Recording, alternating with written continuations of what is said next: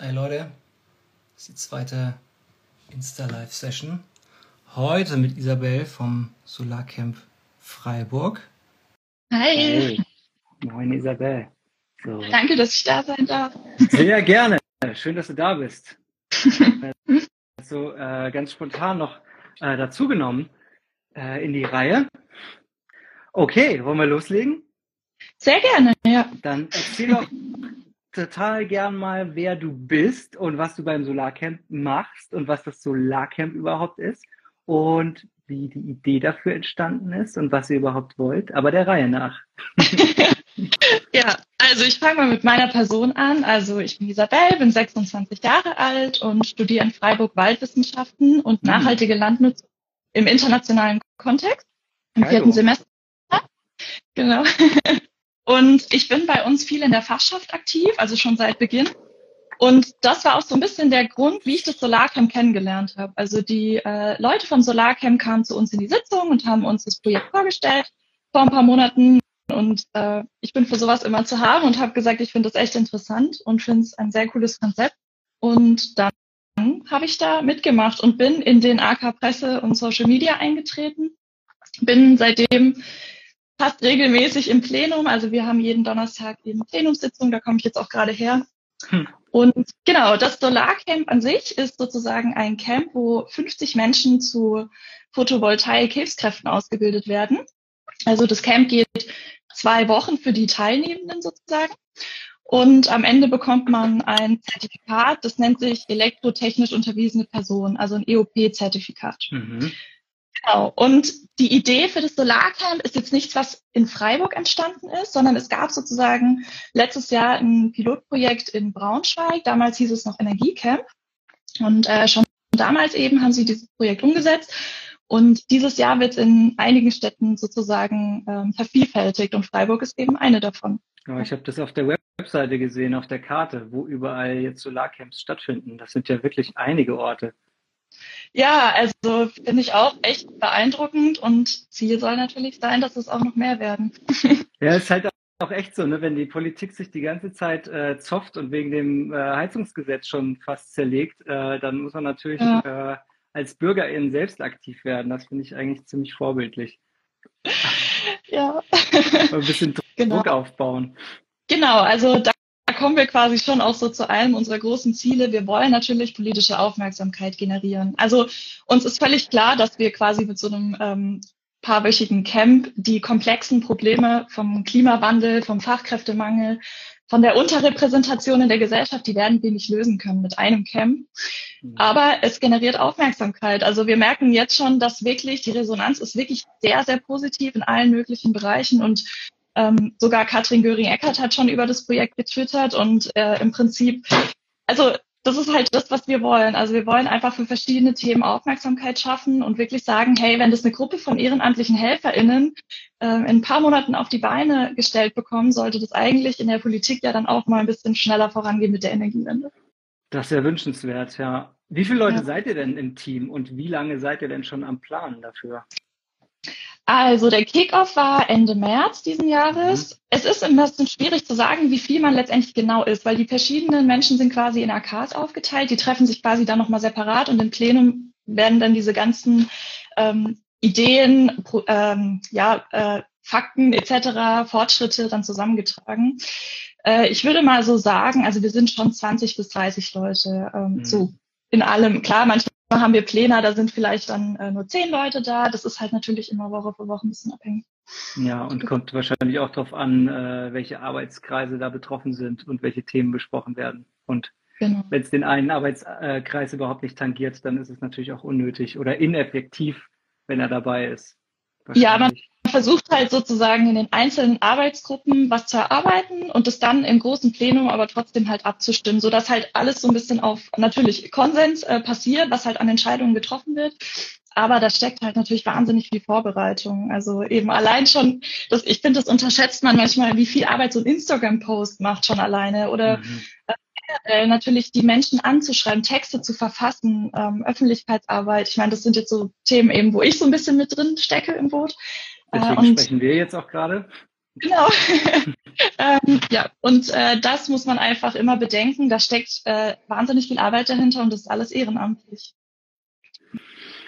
Was dabei nicht zu kurz kommen darf, finde ich, ist auf jeden Fall Spaß an der Freude. Habt ihr solche, solche Sachen auch, dass ihr neben den ganzen Pläne und Orga-Geschichten auch zusammen irgendwie feiert oder äh, Spaß habt? Macht ihr sowas? Ähm, ja, also wir sind schon äh, danach noch zusammengesessen zum Beispiel. Also es ist natürlich manchmal ein bisschen schwierig, weil wir natürlich aus sehr unterschiedlichen Kontexten kommen. Also die Zeit ist einfach äh, manchmal schwierig so zu koordinieren. Mhm. Wir sind froh, wenn wir schon das Plenum manchmal hinbekommen. Wobei ich echt sagen muss, die Atmosphäre im Plenum ist wirklich super. Also wir verstehen uns wirklich alle sehr gut. Wir gehen respektvoll miteinander um. Wir gucken, dass wir eine positive Gesprächskultur haben. Und ich finde, sowas ist immer wichtig, dass man auch gerne kommt, weil man nicht Angst haben muss, was Falsches zu machen oder zu sagen, sondern dass man sich da gegenseitig unterstützt. Und ähm, ja, ich denke, das wird dann aber beim Camp nochmal mehr sein, dass man da dann auch nochmal so ein bisschen mehr Zeit auch miteinander verbringt und dann auch die Möglichkeit hat, sich mal wirklich Freizeit auch ja. am Abend. Genau. Das, das heißt, alle 30 Leute etwa plus minus, äh, die jetzt in der Orga sind, sind auf dem Camp dann auch wirklich mit dabei? Äh, nee, also das ist tatsächlich so, dass da viele ähm, schon sehr, sehr lange ähm, Urlaub geplant haben oder vielleicht auch die ein oder andere Klausur, ist ja leider auch bei manchen so Klausurphase dazwischen kommt. Ähm, es sind manche auch nur ein paar Tage dabei, aber klar, es gibt natürlich einige Leute, die wirklich von Anfang bis Ende. Das Camp geht ja drei Wochen für uns mhm. sozusagen, weil es ja zwei Gruppen sind.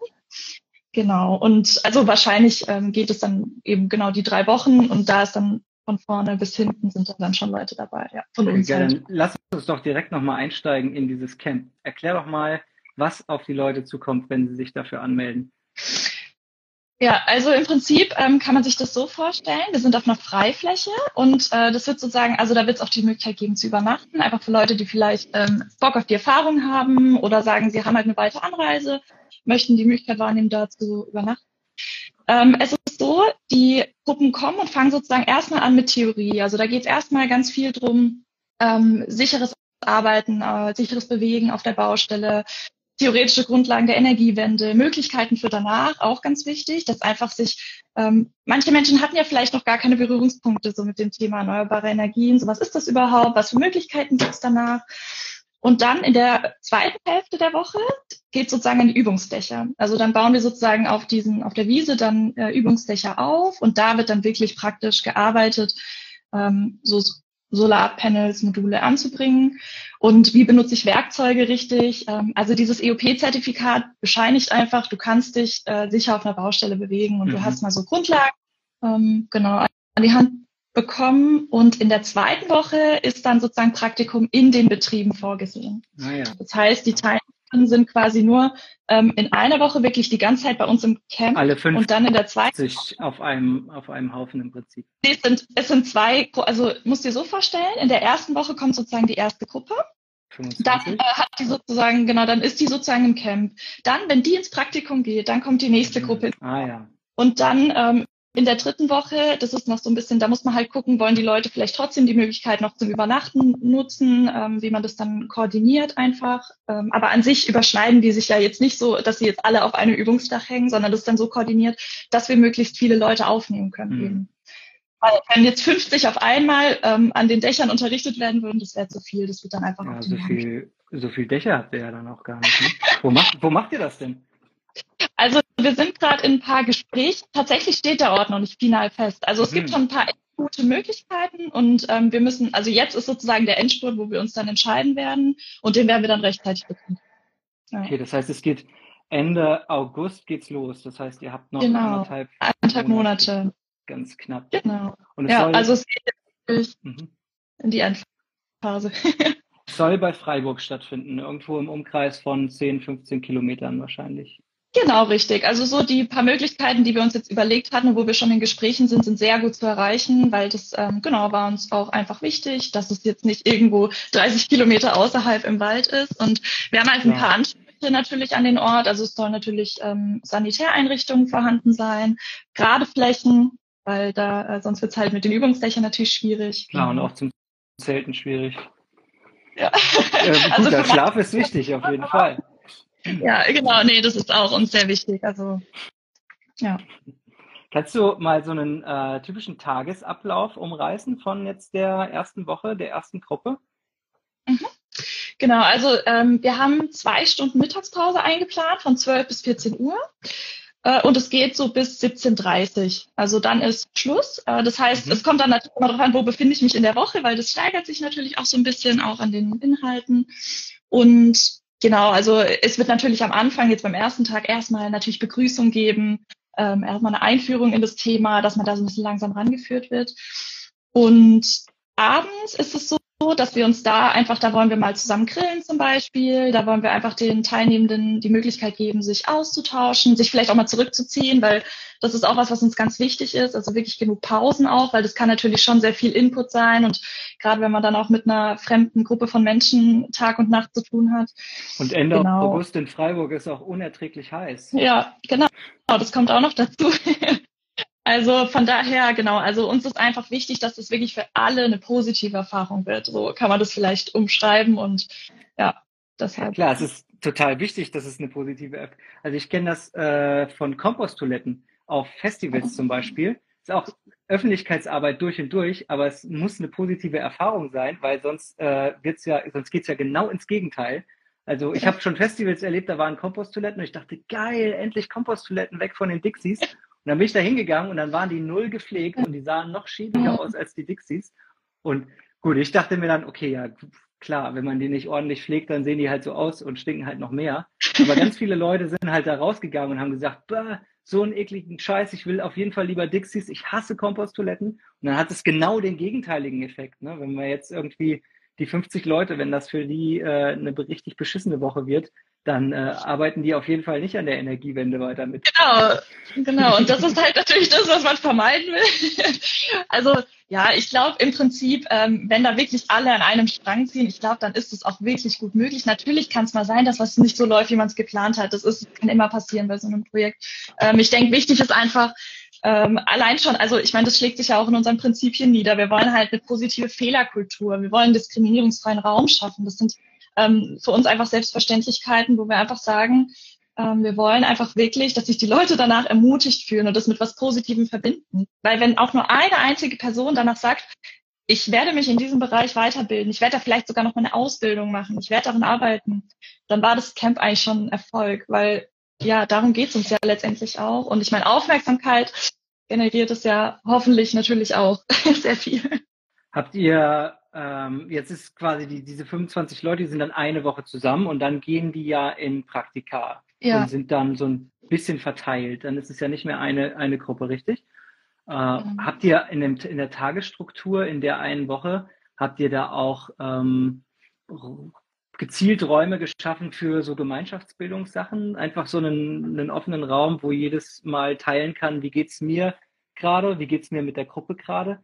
Ähm, das ich finde, ich finde total wichtig, wenn man so einen diskriminierungsfreien Raum oder einen ähm, mit Fehlerkultur und ähm, Konflikte ansprechen kann. Also dass es auch wirklich gezielte Räume gibt, damit die Leute ähm, qualitativ zusammenkommen und nicht nur in den in den Inputs zusammen sind oder nur zusammenarbeiten, sondern ja, habt ihr habt ihr sowas mit eingeplant? Also wir haben auf jeden jeden Fall Awareness, ähm, sozusagen Awareness-Strukturen da. Wie die genau aussehen, das ist, sind wir jetzt gerade noch so ein bisschen am Ausklügeln, aber klar, also das wollen wir auf jeden Fall. Wir wollen auch ähm, wirklich täglich ähm, ein Check-in machen, einfach, dass wir wirklich ein Auge drauf haben, weil das soll dann nicht so sein, dass wir die da quasi äh, zelten lassen und dann bekommen die den Input und dann gehen wir nach mit. Das ist ja nicht, also das ist ja nicht der Sinn der Sache. Wir wollen schon dann wirklich ganz gezielt auch gucken, dass sie das auch immer wieder reflektieren, was da ähm, eben an dem Tag passiert ist, was war gut, was war schlecht. Ähm, und ich glaube, sowas ist ganz wichtig, um auch so seine eigenen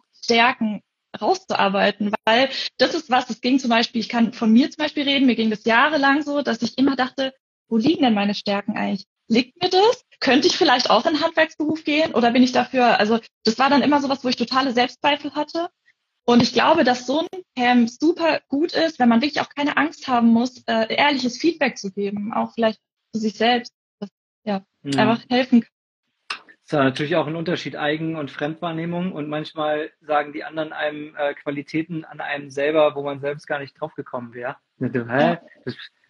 Das, das, das siehst du in mir, das äh, habe ich, hab ich noch gar nicht entdeckt. Und alle sagen, doch, doch, das ist genau dein Ding irgendwie. Ja, okay, ja, gut. Ja, und ich glaube echt, dass, dass wenn dann eben die Teilnehmer zusammenkommen und quasi so darauf sensibilisiert werden, ähm, unterstützt euch gerne gegenseitig, seid wirklich respektvoll miteinander. Ich glaube, dass da auch wirklich gute Gespräche bei rauskommen können, weil wir haben ja sehr unterschiedliche, sage ich mal, unterschiedliche Menschen aus sehr unterschiedlichen Kontexten. Also uns war es ja wichtig zu gucken, also klar, die 50 Prozent Finterquote auf jeden Fall äh, umzusetzen. Aber uns war es auch wichtig, nach wie vor zum Beispiel ähm, auf einfach Menschen aus benachteiligten Situationen einzugehen, Menschen mit Fluchterfahrung gezielt ähm, anzusprechen, Leute, die vielleicht schon sehr, sehr lange im Beruf sind. Das ist ja jetzt nicht nur für Leute, die quasi ähm, noch, sage ich mal, in den Zwanzigern sind und einfach Bock haben auf die Erfahrung, sondern das ist ja auch wirklich für Leute, deren Beruf quasi bedroht ist durch Strukturwandel, durch Digitalisierung etc. Leute, die keinen Bock mehr haben, im Büro zu arbeiten. Das ist ja, äh, wir haben, glaube ich, auch wirklich Leute, die, die 60 sind, die sich beworben haben. Also es ist ja wirklich sehr eine breite Palette einfach. Und das finde ich echt super, weil ich glaube, man kann auf beiden Seiten wirklich voneinander profitieren. Ja. ja, das ist auf jeden Fall eine gute Chance, auch äh, Handwerk ein bisschen zu reformieren. Also ich selbst habe eine Schreinerlehre gemacht und ich muss sagen, es ist wirklich, das ist noch nicht so lange her, und es ist wirklich immer noch total altbacken. Also da äh, tut es äh, dem, dem ganzen Betrieb und den ganzen Abläufen richtig gut, mit ein paar Check-ins auch und dieses, diese soziale Komponente einmal hervorzuheben, äh, dass die im Handwerk auch, weil alles, was ich gelernt habe, arbeitest die wärmste Jacke und äh, klotzen statt kleckern und da war halt einfach die ganze Zeit nur Ballern so. Ja. Äh, aber da ist, da ist ganz vieles zu kurz gekommen und es war halt null also es war nur Härte im Prinzip. Mir hat auch das, das Weiche hat mir auch ein bisschen gefehlt. Also die soziale Komponente, mit den Leuten mal einzuchecken und mal so zu quatschen, wie geht's denn da eigentlich? Äh, das hat mir schon gefehlt. Und äh, zum anderen ist es natürlich auch richtig gut, ähm, Asylsuchende oder Geflüchtete oder ähm, Menschen mit Migrationshintergrund damit einzubeziehen, weil das ist ja auf jeden Fall auch ein großes Problem in Deutschland, dass wir die Leute halt, wir, wir machen halt nichts mit denen so. Äh, also so funktioniert es nicht. Ja, da müssen wir auf jeden Fall mit dem Fachkräftemangel äh, in Verbindung mit Migration äh, auf jeden Fall was tun. Das finde ich sehr gut, dass ihr das gleich mitdenkt. Habt ihr denn diesen, diesen ähm, TeilnehmerInnen-Schlüssel, den ihr euch da vorgenommen habt, mit Flinterpersonen und sozial benachteiligten Jugendlichen und ähnlichem, habt ihr den soweit erfüllt? Also seid ihr da auf einem guten Weg oder also wie, wie stellt sich das raus bei euch? Also Finter-Person sieht tatsächlich sehr gut aus. ähm, da war es schon echt, also das war ganz cool, als so die ersten Bewerbungen reingekommen sind, haben wir mal so eine Statistik gemacht, um einfach zu gucken, so wie ist so die Verteilung und da war es tatsächlich fast 50-50. Das war echt cool. Ich muss jetzt sagen, ich habe jetzt ähm, heute nicht mehr in die aktuellen Zahlen jetzt genau von der Statistik reingeguckt. Ähm, was ich weiß, ist, dass es noch mehr Jüngere sein könnten. Also da wollen wir jetzt wirklich nochmal ganz gezielt ähm, diese und nächste Woche wirklich nochmal gucken, wo flyern wir, wo sprechen wir StreetworkerInnen an, wo gucken wir einfach so ein bisschen, ähm, ja, dass wir vielleicht wirklich nochmal ähm, nicht nur eben, also Leute Mitte 20 aufwärts ist super gut, also keine Frage, dass ich will das gar nicht in Abrede stellen, aber unser Ziel sollte halt, wollte, sollte es halt eigentlich auch beinhalten, dass wir fünf Menschen haben, die eigentlich gerade so äh, aus der Schule kommen zum Beispiel. Und das war halt, äh, das ist sowas, das gestaltet sich gerade ein bisschen schwierig, weil viele gerade Prüfungen haben, mhm. beziehungsweise gehabt haben und jetzt schon mhm. von der Realschule weg sind. Ähm, aber da sind wir nochmal dran und es ist ja auch so, wir müssen ja am Ende schon auch gucken, dass wir ähm, ein bisschen schauen, dass wir priorisieren. Wir können nicht alle nehmen, weil ähm, das Ding ist, wir rechnen fest damit, dass sich wirklich auch wesentlich mehr Leute anmelden, als wir Plätze ist haben. Das Und schon da, so? Oder? Also ich ja, also ich glaube, es ist, also ich, wie gesagt, ich kenne die ganz aktuellen Zahlen nicht, aber wenn ich jetzt mal so die Fortschritte von den letzten Wochen im Kopf habe, da war es wirklich sehr gut von den von den Zahlen her, sage ich mal, die wir hatten an Bewerbungen. Ähm, aber ob wir jetzt über die 50, das kann ich dir gerade gar nicht sagen. Das, ich habe das, wie gesagt, ähm, jetzt nur mal so hochgerechnet für mich. Also es schaut sehr gut aus auf jeden Fall. Aber natürlich ähm, sagen wir trotzdem, bewerbt euch auch äh, weiterhin, weil wirklich, wir wollen natürlich auch schauen, dass wir auch Leuten eine Chance geben, die vielleicht sonst nicht so einfach in der Ausbildung zum Beispiel starten können, die gerne im Handwerksberuf tätig werden, aber die ähm, vielleicht einfach das Geld, also generell die Möglichkeiten nicht geboten bekommen oder keinen Ausbildungsplatz bekommen. Und so ist ja auch ein bisschen das Prinzip, wir verlangen ja eine Schutzgebühr sozusagen ähm, äh, von 60 Euro. Also das ist ja so ein, für so ein EOP-Zertifikat äh, relativ günstig eigentlich. Und wenn jetzt aber jemand sagt, okay, ich, ich kann es wirklich mir einfach nicht leisten, weil ich äh, wirklich aus ganz schwierigen finanziellen Verhältnissen komme, dann schaffen wir da auch Möglichkeiten, dass er trotzdem teilnehmen kann oder sie. Und das ist uns eben ganz wichtig. Also Geld sollte halt keine Rolle spielen, ob man sich da bewirbt oder nicht. Es geht um ganz andere Dinge im Prinzip, die wichtig sind. Das heißt, wenn, wenn man an dem Camp teilnehmen möchte, kann es, äh, wenn man sich das leisten kann, kostet das dann 60 Euro. Das, genau, ist einfach so eine Schutzgebühr, genau. Ja. Also da ist dann Essen mit drin, da ist Unterkunft mit drin, da sind die ah. Dozenten mit drin, äh, die Materialien, da ist alles mit drin. Ja. Das ist echt abgefahren. Das ist sehr gut. Und ähm, das Zertifikat auch. Was ist das für ein Zertifikat genau? Also ist das von der Industrie- und Handelskammer oder wo, wo ist das her? Ähm, also das stellen sozusagen die UnterweiserInnen äh, am Ende aus. Also das ist, also ich sage jetzt mal ganz so, also EOP-Zertifikat, das, das hört sich ganz gut an. Es bringt dir auch was, damit du quasi zertifizieren, zertifizieren kannst. Du hast dich damit schon mal auseinandergesetzt. Es ist jetzt aber nicht ein Ersatz für eine Ausbildung. Es ist nichts, wo du jetzt. Das wäre ja, also, äh, also, so, das wäre schön so in zwei Wochen. Nee, ähm, es, es stellt wirklich nur das absolute Basisfundament dar. Und ich glaube, das ist einfach nochmal wichtig zu betonen, weil ähm, wir sind jetzt, äh, also wir haben uns jetzt nicht zur Vision gemacht zu sagen, wir wollen die Ausbildung einer Elektrofachkraft verkürzen auf zwei Wochen. Das ist ja Quatsch. Also ich meine, äh, äh, geht es einfach darum, das ist sozusagen wirklich die, die, das Zertifikat, dass du dich auf einer Baustelle sicher bewegen kannst. Und ist ja auch so, dass sie danach auch nicht allein auf die Dächer dürfen und sofort alleine montieren. Sie dürfen assistieren. Also es gibt Leute auch letztes Jahr aus Braunschweig, die danach Anstellungen gefunden haben in Betrieben. Mhm. Die gehen in ihren Semesterferien halt teilweise da einfach als Nebenjob hin oder so. Und das ist natürlich super gut, cool. weil ja. ich meine, das ist halt äh, eine coole Möglichkeit und es ebnet halt den Weg für dann hoffentlich mehr. Ja, ah, ja richtig geil. Ähm, wie, ist, wie, wie steht denn die Stadt dazu? Habt ihr mit, mit, mit äh, Freiburg Stadt, seid ihr da gut im Gespräch? Ich meine, wenn das jetzt so überlaufen ist, dann könnte ich mir das gut vorstellen, dass Freiburg ist natürlich auch eine echt, ein echt gutes Pflaster für sowas, dass das ja. die Stadt einfach äh, in Anführungszeichen übernimmt und äh, quasi die, die Orga übernimmt und dann selber so, so, eine, so das Programm irgendwie ein bisschen kopiert äh, und das einfach weiterlaufen lässt. Das wäre doch eigentlich gut. Das wäre genau unsere Vision. also wir sagen mal so, eine Forderung von uns ist zum Beispiel, also der, der Anfang ist erstmal ähm, Statistiken zu erarbeiten, wie viele PV-Monteurinnen werden überhaupt nötig, um quasi unsere Ziele bis 2035 klimaneutral zu werden, zu erreichen. Das sind so Zahlen, für, die für fehlen. Deutschland dann. Nee, für, für Fre also für Freiburg für jetzt Freiburg, erstmal. Ja. Genau, also das sind so Zahlen, die fehlen uns halt gerade einfach noch, weil so ein bisschen diese die Solarbranche, ich meine, die Solarbranche boomt an sich, ähm, ist es ja die eigentlich die mal geboomt, die ist total abgewandert. die letzten Jahre ist alles, wir haben alles nach China äh, aus äh, weg, weggegeben. So. Ja. Also wir haben uns echt ein, ein ganz schönes Ei gelegt selber. Also das muss man mal sagen. Ja, das stimmt, aber 2022 ist ja sozusagen die ähm, Anlagen sind ja wieder um 16 Prozent gestiegen. Im Endeffekt ist es ja schon so, die Nachfrage ist ja da, es fehlen halt Leute auch, die sozusagen montieren. Und da ist dann eben so ein bisschen die Frage, wir haben eine Finterquote von teilweise unter zwei Prozent in diversen Handwerksberufen, was auch der Grund war, warum wir uns in Freiburg sozusagen ja auch darauf so ein bisschen spezialisiert haben, eine Finterquote einzuführen. Das sozusagen Freiburg ist momentan, glaube ich, wirklich das einzige Solarcamp, das es macht und sich zum Ziel gesetzt hat, sich sozusagen als feministische Solarcamp zu verstehen.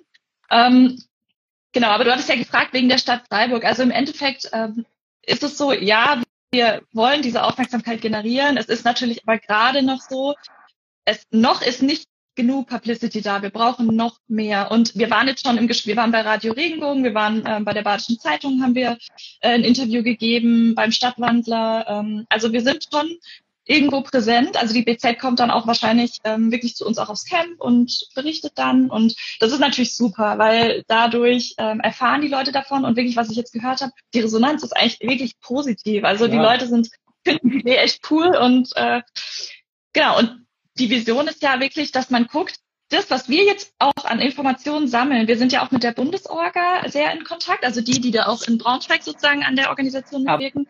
Die sind ja alle Solarcamps miteinander, das heißt, ihr könnt auch genau. Vorlagen voneinander benutzen und Genau, also wir hatten zum Beispiel mal ein Plenum, wo wir danach uns mit ein paar Städten äh, per Zoom getroffen haben und halt wirklich vernetzt haben, weil du sparst ja total viel Zeit, wenn total. du halt einfach mal nachfragst, so, wie ist es bei euch? gelaufen? Ähm, wie habt ihr dies und jenes angegangen? Und Skillsharing ist da einfach essentiell, weil du willst es ja trotzdem auch ähm, irgendwo effektiv machen. Und wenn jetzt jedes Solarcamp quasi, klar, natürlich ist die Umsetzung immer ein bisschen anders. Aber das Ziel soll ja sein, dass es dann vielleicht regelmäßig gibt. Das wäre ja ein, ein, sehr schöner Gedanke. Ähm, und dass es halt immer weniger Zeit kostet und dass die Leute, nicht nur die Leute, aber auch die SponsorInnen, die Leute, die spenden etc., dass die das im Hinterkopf schon haben und wissen, okay, das hat letztes Jahr gut funktioniert. Da haben wir Vertrauen drauf. Und das, und dann spenden die Leute auch eher, als natürlich für was, wovon sie vielleicht noch nie gehört haben, wo sie so denken, okay, funktioniert das überhaupt? Ist das ein Konzept, was sinnvoll ist? Ja. ja. Auf jeden Fall. Cool, ja. So geht's. Und dann äh, bist du, bist du auch eine davon, die das wissenschaftlich begleitet, das Solarcamp? Nee, tatsächlich nicht. Ähm, aber genau, da gab es ja jetzt schon eben ähm, auch so äh, Überlegungen eben. Es gab auch eine, die sich das als, kennst, äh, sagt ihr Bockkurs was? Also BOK, berufsfeldorientierte Kompetenzen? Ist das hier in Freiburg auch? Also das ist so, es gibt das Zentrum für Schlüsselqualifikation. Ich wusste das selber nicht, war total begeistert, als ich das gehört habe, weil wir, ich muss in meinem Studium auch zwei Bockkurse machen. Ähm, und es gab zum Beispiel, äh, das sind sozusagen ähm, Kompetenzen, die erwirbst du völlig außerhalb deines Studiums. Das kann sein kreatives Schreiben, das kann sein ähm, mediale Gestaltung, äh, sicheres Auftreten etc. Das ist einfach so, dass du Kompetenzen für dein Berufsleben erwirbst. Mhm. Und da hatte auch mal eine nachgefragt, ob sie das auch quasi beim Solarcamp sich anrechnen lassen kann.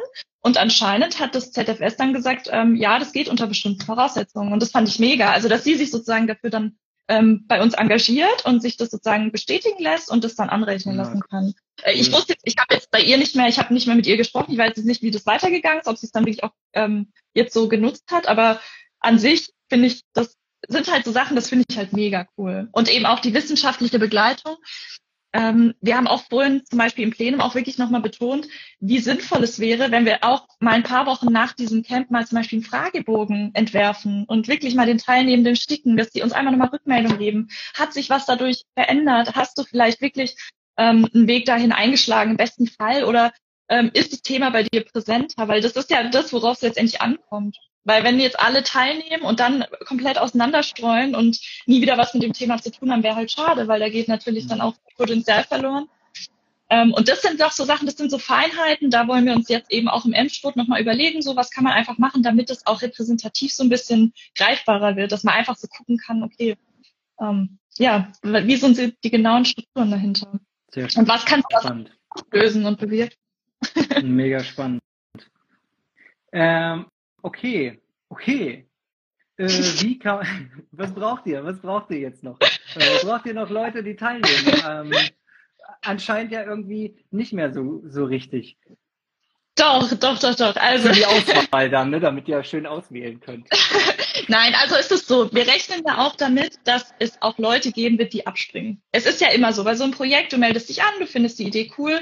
Wir rechnen fest damit, dass es auch Leute geben wird, die vielleicht in den nächsten Wochen sagen, oh shit, kann ich doch nicht. Aus irgendwelchen Gründen. Kann, können ja auch persönliche Gründe sein, ist ja völlig okay. Ähm, und selbst wenn wir jetzt schon 60 Anmeldungen hätten, ähm, selbst dann wirklich ermutige ich die Leute, meldet euch an, äh, tragt es weiter, verbreitet es. Das ist so das Erste, was auch uns ganz wichtig ist, ist einfach so diese Aufmerksamkeit. Also wirklich, wir wollen einfach, dass Leute davon erfahren dann brauchen wir natürlich ähm, da Spenden. Also ohne Finanzen ist es natürlich schwierig. Ähm, man kann sich auf unserer Website informieren. Wir haben eine Crowdfunding-Kampagne gestartet auf Startnext. Ähm, die läuft jetzt noch einige Tage. Da kann man, äh, ist alles auf der Website verlinkt mit äh, Link, wo man unkompliziert draufkommt. Genau, und äh, was wir auch noch brauchen, sind einfach noch mehr HandwerkerInnen tatsächlich. Also wir haben schon sozusagen Betriebe, die uns fest zugesagt haben, aber wir müssen jetzt einfach nochmal, weil wir wollen guten Betreuungsschlüssel. Mhm. Wir wollen nicht am Ende da ähm, ein, zwei stehen haben, die dann plötzlich für alle verantwortlich sind. Das ist halt nicht unser Anspruch. Also wir hätten schon dann gerne genug da, dass es sich auch gut verteilt, dass man auf jede Person individuell eingehen kann. Ähm, genau, und natürlich letztendlich, wenn jemand gerne mitmachen möchte bei der Orga, wenn er jetzt, er oder sie ähm, jetzt noch sagt, hey, ich hätte richtig Bock, mal vorbeizuschauen. Wir treffen uns jeden Donnerstag um 18 Uhr in der Belfortstraße 24, ähm, steht auch auf der Website und auf Instagram. Ähm, genau, im Stura-Gebäude. Da wirklich gerne vorbeischauen. Also es ist wirklich, jede Person ist willkommen, auch wenn man nur sagt, ich möchte mir das gerne mal anschauen und mich interessiert so der Prozess dahinter. Gerne. Also und ich meine, vielleicht sorgt es ja dafür, dass wenn das jetzt jemand sieht, der aus einer anderen Stadt ist, wo es vielleicht das Solarcamp noch gar nicht gibt. Ich meine, wer weiß, vielleicht sorgt es dafür, dass es es irgendwann auch in der Stadt geben wird. Ich meine, vor drei Jahren hätten vielleicht ähm, die Hälfte der Städte auch noch überhaupt nicht damit gerechnet, dass sie es dann jetzt dieses Jahr anbieten und sie haben es wirklich dann angepackt und ja, das wäre natürlich super. Toll. Und schwierig ist es ja meistens nur für die Pionierstädte.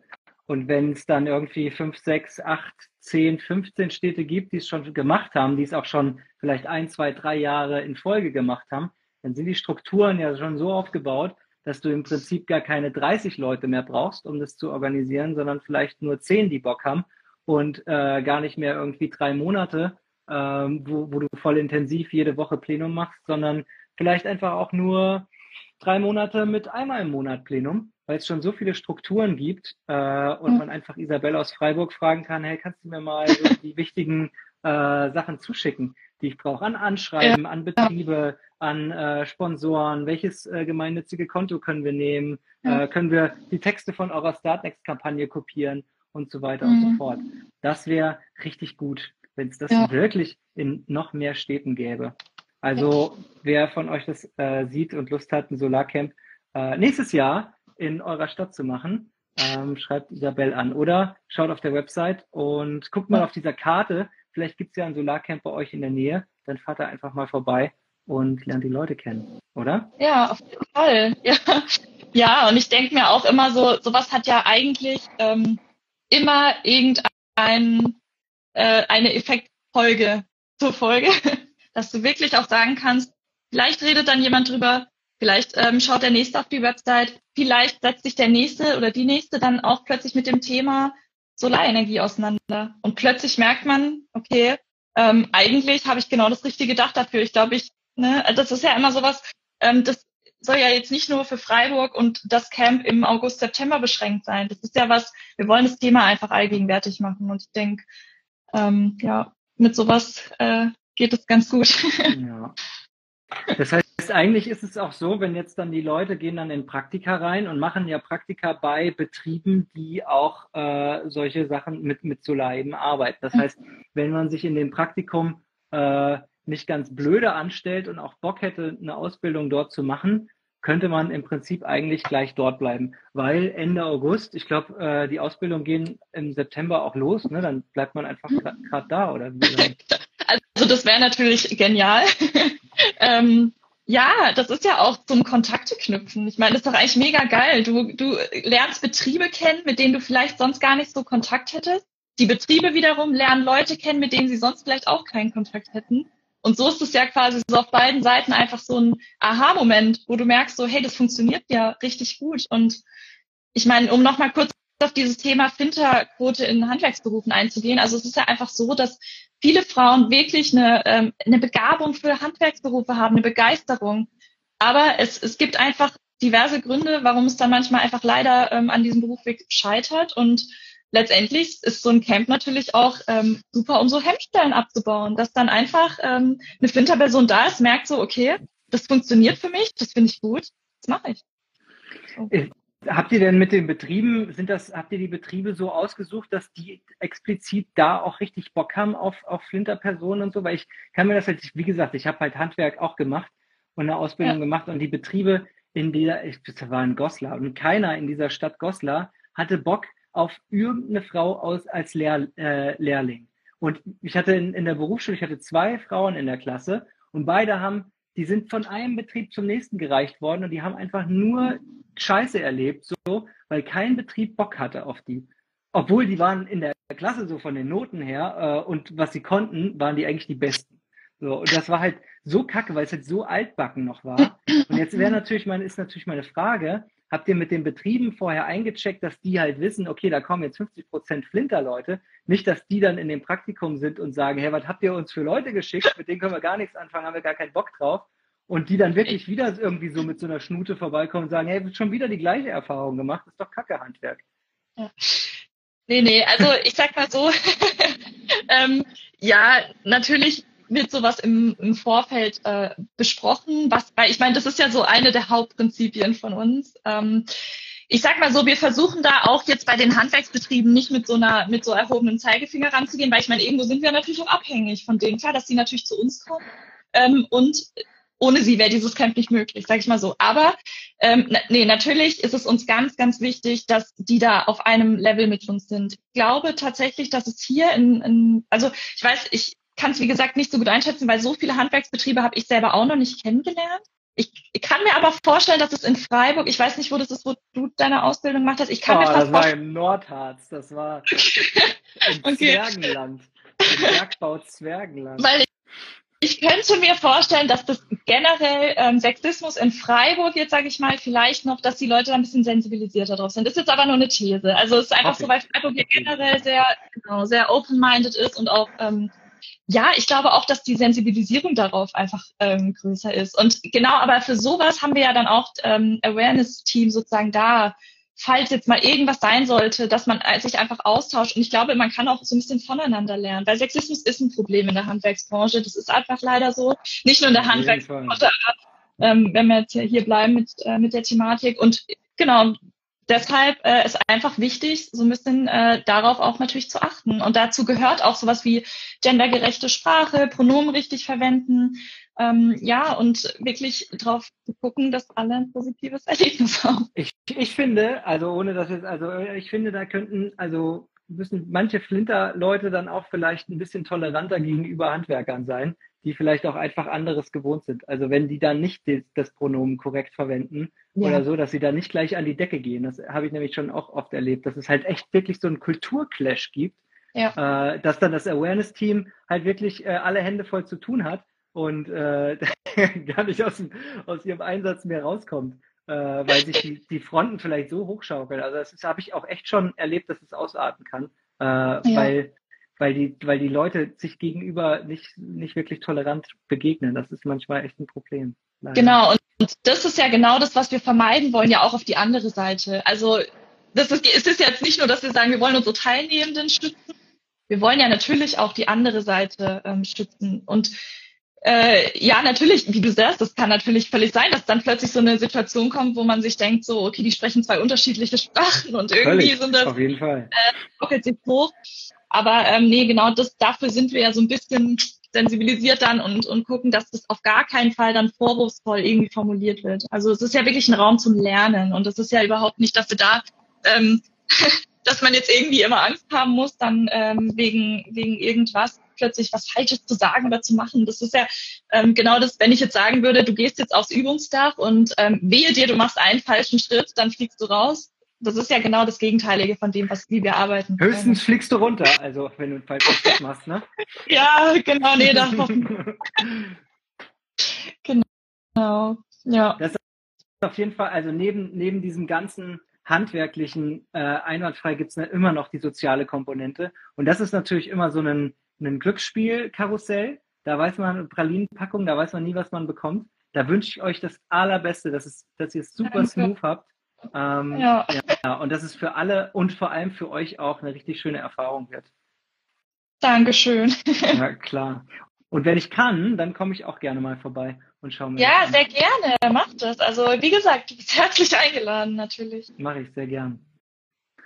äh, ähm, okay, dann sind wir eigentlich schon fast, würde ich sagen, am Ende. Es sei denn, du hast äh, noch irgendwas, brennt dir noch auf den Zähnen. Ja gut, wir haben jetzt natürlich sehr viel gesprochen. Ich denke, ähm, die wichtigsten Sachen waren dabei. Ich würde gerne noch eine Sache sagen. Ähm, und zwar würde ich mich gerne einfach nochmal hier in dem Rahmen wirklich ähm, bedanken. Und zwar einfach wirklich bei allen Leuten, die seit Monaten einfach Projekte wie sowas möglich machen. Das gilt jetzt mal über das Solarcamp hinaus. Das gilt für alle Menschen, die sich in irgendeiner Weise für Umweltschutz, für Klima ähm, einsetzen und wirklich ihre Freizeit opfern. Ich finde das wirklich ganz, ganz stark, wenn ich sehe, mit wie viel Hingabe und wie aufopferungsvoll da die Leute wirklich dranbleiben. Und es ist manchmal anstrengend, es ist nervig, es ist einfach Arbeit, aber es zahlt sich einfach aus. Und ich denke, das ist ganz wichtig, dass sich die Leute da immer wieder bewusst werden, äh, man kann was erreichen, auch wenn es vielleicht im kleinen Kreis ist. Es, ist, es hat immer irgendeinen Effekt auf jemanden. Das würde ich gerne noch los. Genau. Und dann ja. natürlich noch eben das, was wir ja vorhin auch noch äh, eigentlich schon gesagt haben, eben, dass ich direkt mal an die an die Leute appelliere ähm, bewerbt euch, tragt es weiter, schaut auf unsere Website. Ähm, ihr könnt uns wirklich auf allen möglichen Ebenen unterstützen. Wir freuen uns wirklich mega über alle Arten ähm, ja, der Mitarbeit, der Unterstützung, wenn es auch einfach nur ist, ähm, uns viel Glück zu wünschen. also ja, bedeutet uns auch schon sehr viel. Geil, ich wünsche euch viel Glück und ich danke euch auch äh, herzlich für euer Ehrenamt. Das ist äh, wirklich ein Ehrenamt und es ist genau das, glaube ich, was, was es gerade auch, also zumindest in diesem handwerklichen Bereich und für die Energiewende hier in Deutschland auf jeden Fall braucht, sind Initiativen wie ihr. Ja. Ähm, und ich wünsche wünsch mir für uns alle, dass es davon mehr gibt. Ja. Ja, vielen Dank auch dir, dass, äh, dass wir die Möglichkeit bekommen haben, mal auch ein bisschen länger zu sprechen. So, so Interviews sind ja oft auch, auch super, aber die gehen halt dann oft irgendwie so schnell vorbei. Und irgendwie hat man noch gefühlt äh, noch gar nicht alles gesagt. Deshalb war das jetzt super, dass du gemeint hast, so du gibst uns den Rahmen, um mal auch so ein bisschen auszuführen, warum das Ganze und wo und wie und was sind so die äh, Hürden vielleicht und so. Das ist schon hilfreich. Klar, gern. Ähm, am Montag nächste Woche äh, hier live, äh, nicht um 20 Uhr, sondern diesmal um 18 Uhr mit Levin und Patrick vom Machland-Film. Das ist ein Dokumentarfilm äh, da gibt es gerade eine Crowdfunding-Kampagne. Der ist schon so gut wie fertig. Ähm, aber die müssen noch ein bisschen Feinschliff machen und brauchen noch ein bisschen Kohle. Und deswegen treffen wir uns hier mit denen. Diese Dokumentation geht über ganz viele verschiedene Nachhaltigkeitsbereiche von Permakultur über Gemeinschaftsbildung, über Soziokratie, über Schenkökonomie, äh, alles Mögliche, was man sich so vorstellen kann. Also mir sind echt so die Kinnlade runtergeklappt, als ich gesehen habe auf der Seite, was sie alles interviewt und begleitet und ähm, gezeigt haben in dieser Doku. Mega. Und da freue ich mich sehr drauf, äh, die zwei Leute nächste Woche Montag um 18 Uhr hier live im Gespräch zu haben. Fett, ne? Schaue ich mir auf jeden Fall an. Geilo. Ja, vielen Dank dir, Isabel. Ja, ähm, danke dir. wir, wir sehen uns, würde ich sagen. Ja. Spätestens Ende August. Ja. Supi. Mach's gut, dir einen schönen Abend, gell? Danke dir. Grüß die anderen. Ja, ja mach ich. Ciao. Tschüss.